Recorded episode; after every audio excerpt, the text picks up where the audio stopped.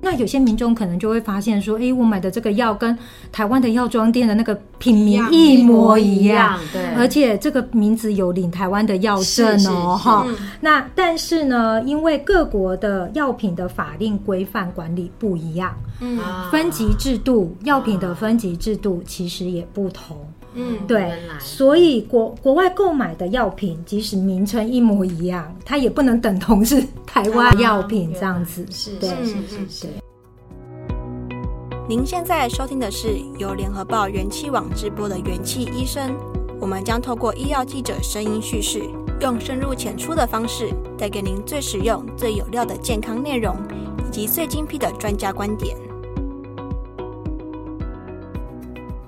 各位元气医生的听众朋友，大家好，我是联合报的医药记者蔡怡珍，我是记者周佩仪。听众朋友，不知道在吃药的时候，会不会特别去留意药盒或药袋上的一些警语、副作用或是榜单呢？如果吞完药出现眼睛红肿、气管痒，甚至会有一点呼吸喘不过来的状况，甚至是全身发疹子，你会怎么办？其实像遇到这类的啊，药物副作用或是药物过敏所引起的不良反应，其实台湾有所谓的药害救济基金会，它专门就是在办理相关的一些案件。不过哪一些症状可以申请，又怎么申请？我们这一次邀请到药害救济基金会的企划宣传组的组长吴婉伦来帮我们介绍这个成立二十多年的基金会。当然，最重要就是要教导我们民众用药的一些一切的安全，那我们来欢迎组长宜珍、佩仪，还有各位元气医生的听众朋友，大家好，我是财团法人药害救济基金会企划宣导组组长吴婉伦。今天很高兴有这个机会跟大家分享药害救济制度及用药安全的知识。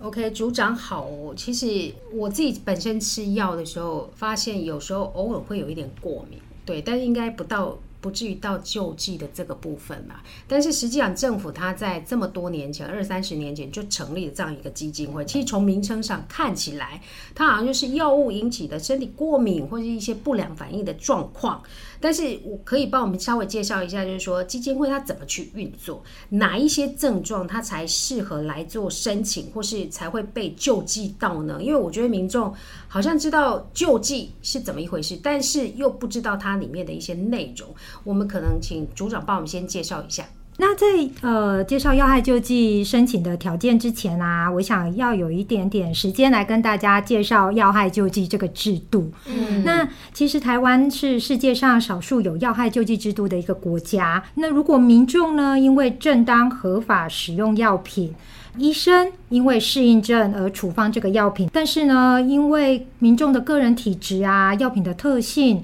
还有本身病情的差异这些因素，民众收到药物伤害的时候，他其实不用透过旷日费时的那种诉讼的程序，嗯，嗯，就是可以去申请，可以来我们这边申请要害救济，然后得到一笔救济金这样子。所以整个要害救济制度上面的设计是以人道救济的精神来创立的。很重要的一点是，它不是一个像精神赔偿啊，看。护费用、工作赔偿、交通费的赔偿等等，它不是一个过失上面的赔偿。嗯、为什么呢？因为要害救济制度另外一个特色，它就是排除人为过失的状况下。然后民众就可以来申请这样子，需要病历吗？还是需要药袋需要存存放着吗？还是需要去拿诊断书什么之类？他申请需要符合三个资资格，是第一个就是因为要害而达到死亡，嗯，或者是障碍，然后或者是严重疾病。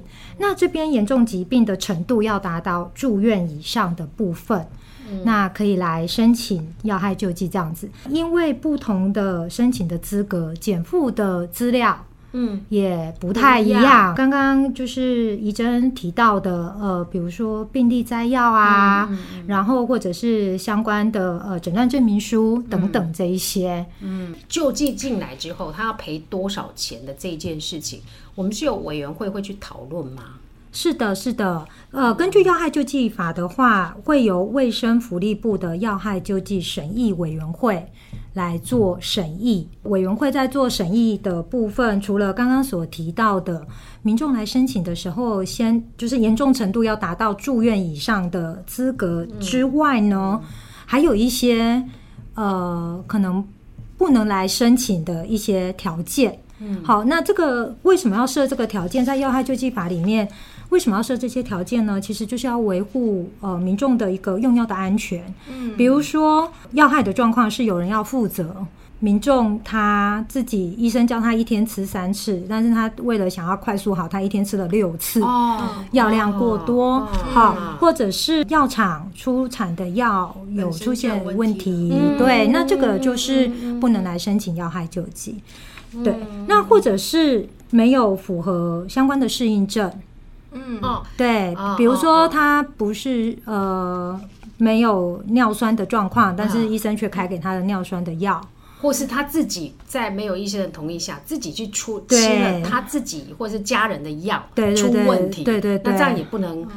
怪到。就是自己自己的责任，嗯、对对对对。那另外还有，比如说像试验用的用药啊，急救的时候用的这些药品等等，哦、因为在这个状况下，可能它的首先要件是要先救命嘛，是，对对对。所以要害救济法里面，它其实也有一些相关的一些规定。那委员会要呃。卫生福利部要害救济审议委员会，他就会根据要害救济法的一些相关规定去做一些审议。对，我们最高的金额救济金额大概多少？呃，目前最高的是死亡的给付上面有达到三百万，哦、但是必须要说明的是，并不是所有死亡来申请都可以得三百万。就像刚刚所讲的，就是要害救济审议委员会里面，它其实会有医疗专家。法律人士、社会公正人士等等组成，嗯、那他们会去呃根据个案的状况是对，然后去做相关的审议。是是是是是是是。哇，看起来组长讲的非常详细啊。对。那我也很好奇，就是说，通常来申请里面大概会有多少比例是只有符合通过是有给予那个补偿？哎，算是救济的呢？呃，透过历年的统计，大概可、嗯、呃已经超过一半以上，百分之六十几。哦，真的、哦？对，哦，嗯，所以其实大家听起来就是你，你必须要在医师给你适当的处方，你有适当的白欧的去做吃你的药，正常的状况下出现问题，那又找不到呃其他的原因，不是你个人的问题，也不是药厂的问题，也不是急救的问题，也不是人体试验的问题，那这样子正常的状况下出现问。题才有办法符合救济的第一个要件就对了。对对对，就是有时候我们过敏或是有不良，可能有不良的药物不良反应啊，过了好几天才会出现。要怎么留意，或是回想说，哎、欸，这个可能是我之前吃的某个药物引起的。那假如说遇到这一类的事情，我第一件事情要怎么做呢？嗯，其实啊，在这个呃，因为刚刚提到药物过敏嘛，药害的发生这个部分，嗯嗯、那其实一般的民众，我们想要传递一个讯讯息，就是其实希望民众可以先了解，就是药品其实它即使经过了严谨的一个临床的试验，嗯，那它具有一定的安全程度才上市嘛，让民众使用。但是呢，大家要有一个概念，就是绝对没有任何一个药品可以保证百分之百的安全，嗯，或者是不会有任何的不良反应或风险这样子。嗯、这个是首先有一个有观念，对对对，嗯、因为药品它在药害呃发生在个体上面，其实有可能是用药者个人的体质啊，是，或者是那个药品的特性啊，那它本身既有的一些疾病等等。这些因素都会影响，对，都会影响，有可能会去造成药害。嗯、那所以医生他在处方这些药品的时候，他很难去预先知道说你吃的这个药会不会出问题，会不会对，会不会产生药害这些观念。嗯、那其实针对这个民众对于药物过敏的认知的这个部分，我们在几年前其实也有做了一个对民众做了一个调查，是对。那我们发现就是。刚刚刚刚那个佩仪讲到的，就是其实大部分有七成的民众，其实他是误认为就是药物的过敏，它只会在用药之后立刻发生，立刻对，以为是立刻，对，有七成的民众这样子。那其实我们知道，就是事实上药物过敏的原因，它可能会因为药物种类的不同，嗯，然后免疫反应上面的差异，嗯，那用药后二到三天或甚至长到二到三个月都有可能会发生。嗯，对对对。嗯，那另外我们在调查中其实也发现了，就是有三成的民众认为药物过敏只会发生在特定的族群身上，比如说老人啊、小孩啊、哦、有过敏体质的人。哎、嗯，总之就是不会发生在自己身上。对对 对。那这一点其实就是需要去提醒民众，就是。其实每个人都有可能会发生这个药物过敏的状况，嗯，尤其在使用没有使用过去没有使用过这个药之前啊，对，或者是这个呃有的药药是它曾经导致不适，就是导致自己身体不适的药品。在用药的期间，其实都要自我警觉。嗯，哦，所以等于说，我们用药之后，可能两三天，或是那两三个月，要特别注意自己的身体状况有没有出现异样。有的话，可能就可以适时的怀疑说，是不是之前服的那个药让自己出现这些症状，对不对？对对对，对。所以，如果发生这些症状的时候，其实可以带着你的药袋，嗯，回去找你原本的医生，嗯，告诉他，就是。你你有发生就是发现这样的状况，嗯，因为我们在我们的要害救救济的咨询专线过去就曾有一些案例，嗯，他其实他原本的时候他服了药以后，他其实已经有药物过敏的症状，嗯，对，那就是眼睛红肿，他就看眼科嘛，嗯，那喉咙痛就去看。耳鼻喉科，那皮肤痒就去看皮肤科。可是他完全没有去意识到他原本吃的药导致他过敏。啊、对对，所以到最后很很可惜，他就变成 Stevens-Johnson syndrome。住住到医院以后才发现，哦，原来他是。药物对药物过敏所引起的这些皮肤的不良反应，这样子，嗯、对药药物引起的过敏，它会有延迟性的反应。那如果嗯，听众朋友你是吃第一次吃这个药，那可能自己对自己的自身的警觉性要高一些，因为你以前可能没有吃过这个药，对这个药也不知道有什么样的反应，所以对于新药物物的服用，其实要特特别的那个留意。那还有一个部分就是说，我个人的习惯是这样子啦，我的药袋都会留着。那其实现在的诊所或是医院，他会给一个药品的明细，对，那张其实最好也留着。我个人的习惯是这样子，因为有时候医师会猛猛力攻。啊，你食啥？哦，我来一粒嗯嗯的呀，一个胶囊的呀，一个圆圆的啦，讲也讲不清楚，那医生也没有办法。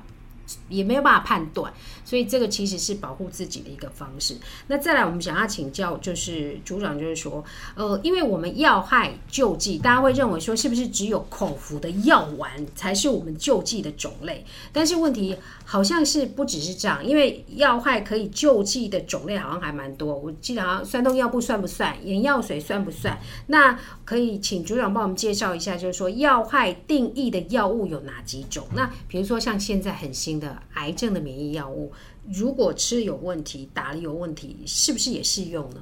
嗯，的确啊，就是呃，药品啊，它的种类其实非常的广泛，是对。那不论是由医生的处方，嗯、或者是在药局购买的指示药品，嗯，那只要是领有台湾卫生福利部核发的药物许可证，不只是像我们一般看的药定啊，服用的药定、药粉。嗯那像针剂、眼药水、药膏、酸痛贴布，这些其实都是包含在这个呃药害救济法里面所指的合法药物的范围。嗯，对。那重点就是要领有台湾卫生福利部核发的一个许可证。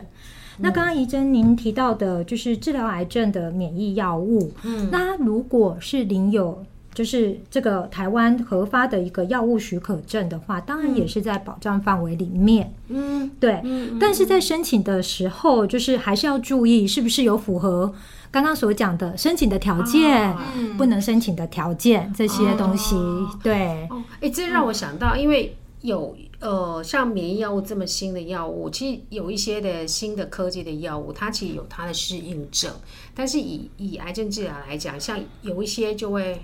就会适应外的使用，嗯、但是如果这些适应外的使用的话，虽然它意识是开给他适应外的使用，但出问题赔不赔？适应症外的使用的话，有某某些条件是可以符合要害救济的，是、嗯，对，比如说十大先进国家都是这样用，或者是它有放在一些相关的治治疗指引上面。哦，好，对，那其实呃，听众朋友如果有这方面的一些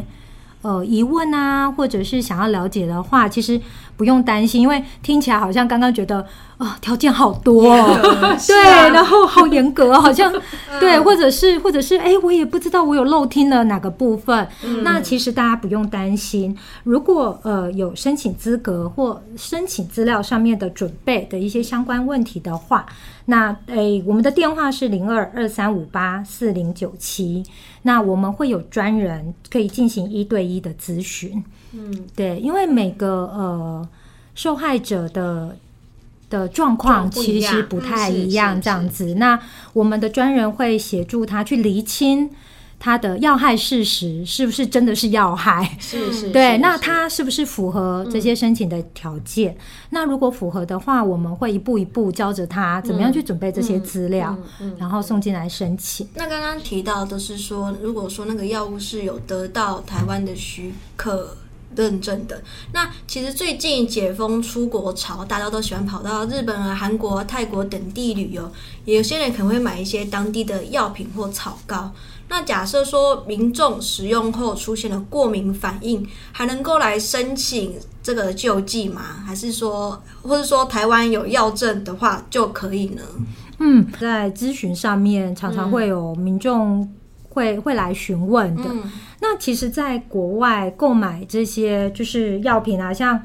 呃止痛药啊、眼药水啊、止咳药，或者是刚刚提到的一些草药膏等等之类的。那其实民众对于，因为那个包装上面都不不没有写。中文吗，是。那民众可能除了可能会不清楚，就是正确的用法、嗯、用量，嗯，对，或者是可能会出现的一些不良反应之外，民众可能很难理解之外，嗯、那因为购买这些国外的药品，就像刚刚讲，它其实没有领有台湾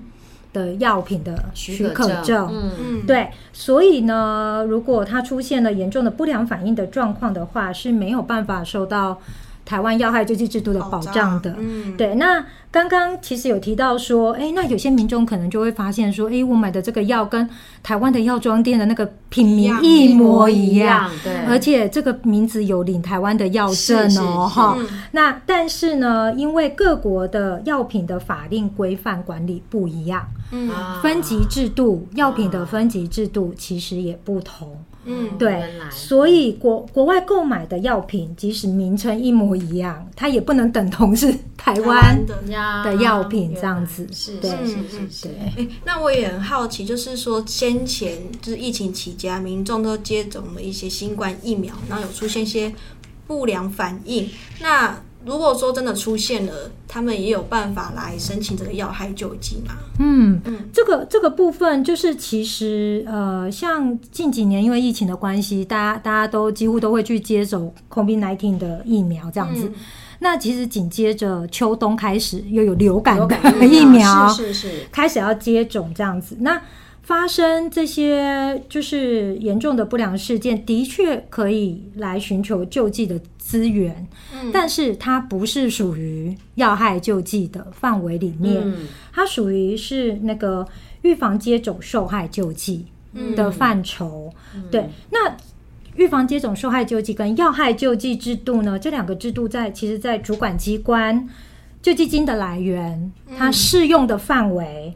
好，还有给付的种类、申请期限、受理单位等等，这些其实完全都不一样，差很多呢。听起来对，嗯、差很多。嗯、对，嗯、那如果民众他有因为施打疫苗而受害的话，其实他要找他所在地的卫生局、卫生局的疾病管制科，嗯、或者是打一九二二去做相关的咨询。嗯，对。其实我们感同身受啊，因为民众不论是要害受到要害，或者是疫苗嗯上面受害，其实我们可以理解，就是身心上面都很痛苦。嗯，那希望民众是可以找到正确的管道，以免去延误他打了很多电话以后，却无法能帮帮助到他这样子。嗯嗯嗯，对。呃，我们回归正题一下，就是因为我们刚刚有提到，就是说要害救济基金会其实已经成立了很久一段时间了，二十几年。对，那我们查了一下资料，就是说从一九九九年开始累积到现在的给付的案例大概有两千三百一十八例，那其中有八百一十四例都是史蒂文森症候群。那我我想请教一下，这个这个的症候群，它一应该是很严重的副作用嘛？那有哪一些药物是跟这个史蒂文森强生症候群是有关的？嗯，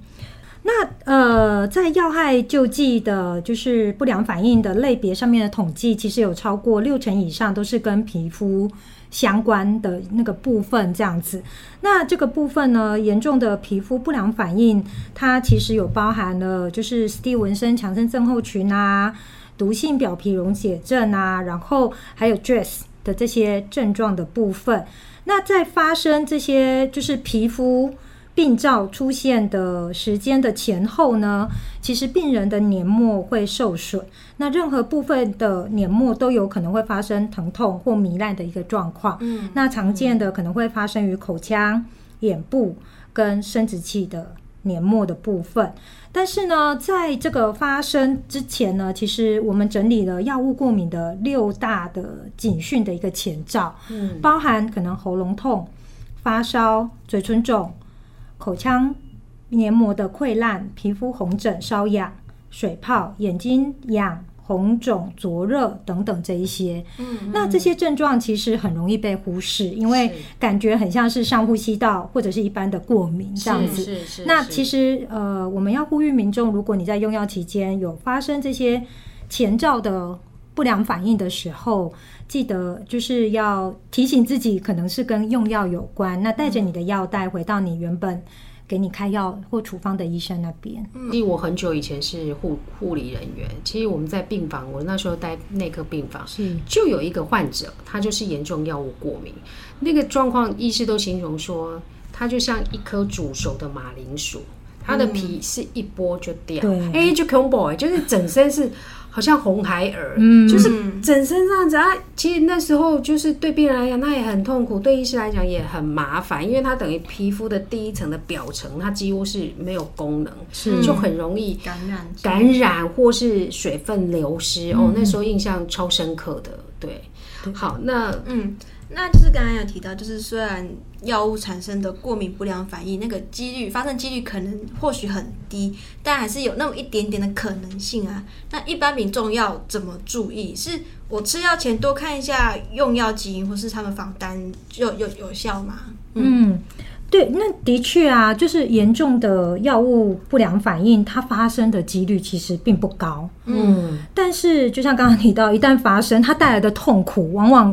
不是用金钱嗯可以来衡量的这样子。所以近几年，就是我们根据就是历年来承接要害救济的这个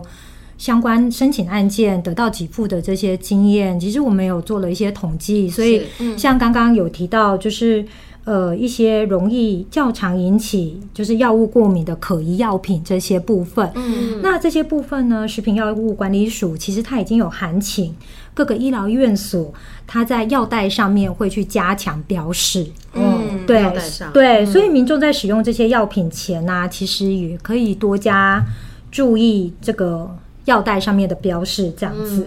那建议其实就建议民众在就医的时候，其实要主动去跟医师谈到说，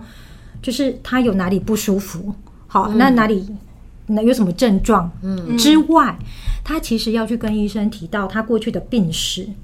哦，他有得过哪些病疾病。疾病，那呃近期服用哪些什么药物这样子。那更重要的是，过去曾经有过敏史的民众更要讲，对，更要跟主动跟医生说。其实很重要的是要说，呃，比如说是哪种药，嗯，那成分是什么，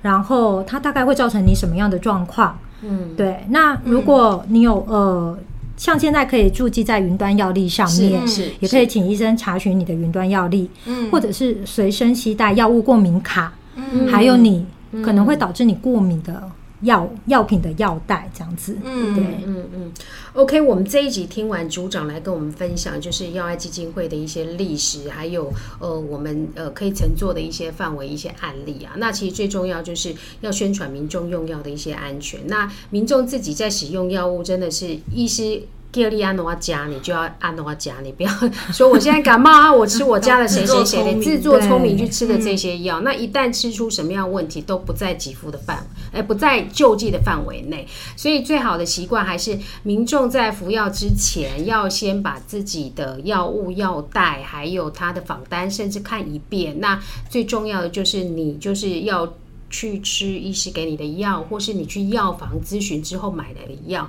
那国外买来回来的药物，那自己就呃看着办吧。